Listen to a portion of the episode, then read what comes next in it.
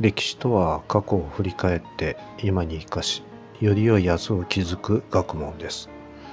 選択することは人生の基本です。今日も丸×を選択してみましょう。問題。次の説明文は正しいか間違っているか丸か×で答えなさい。6世紀半ばから7世紀頃のお話。日本列島では地方の豪族が反乱を起こし豪族の蘇我氏や物部氏らが誰を大王にするかという争いを起こし混乱の世の中になっていた。この争いを鎮めるために女性である推古天皇が推移し老いの聖徳太子が摂政を務めた。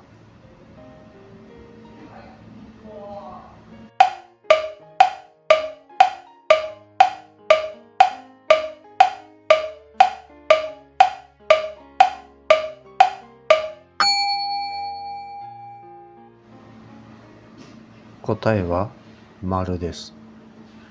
日本列島では地方の豪族が反乱を起こし豪族の蘇我氏や物部氏らが誰を大王にするかという争いを起こし混乱の世の中になっていました。この争いを鎮めるために女性である推古天皇が即位し老いの聖徳太子が摂政となったのです。蘇我馬子と協力し合って中国や朝鮮のやり方に倣って天皇を中心とする政治制度を整えようとしたのです。ちなみに大王が後に天皇と呼ばれるようになりましたがその時期については分かっていません。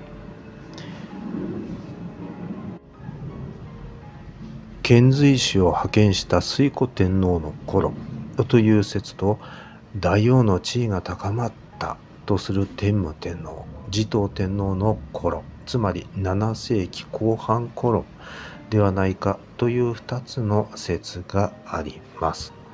今日はこの辺でおしまいにしましょう。次回までごきげんよう。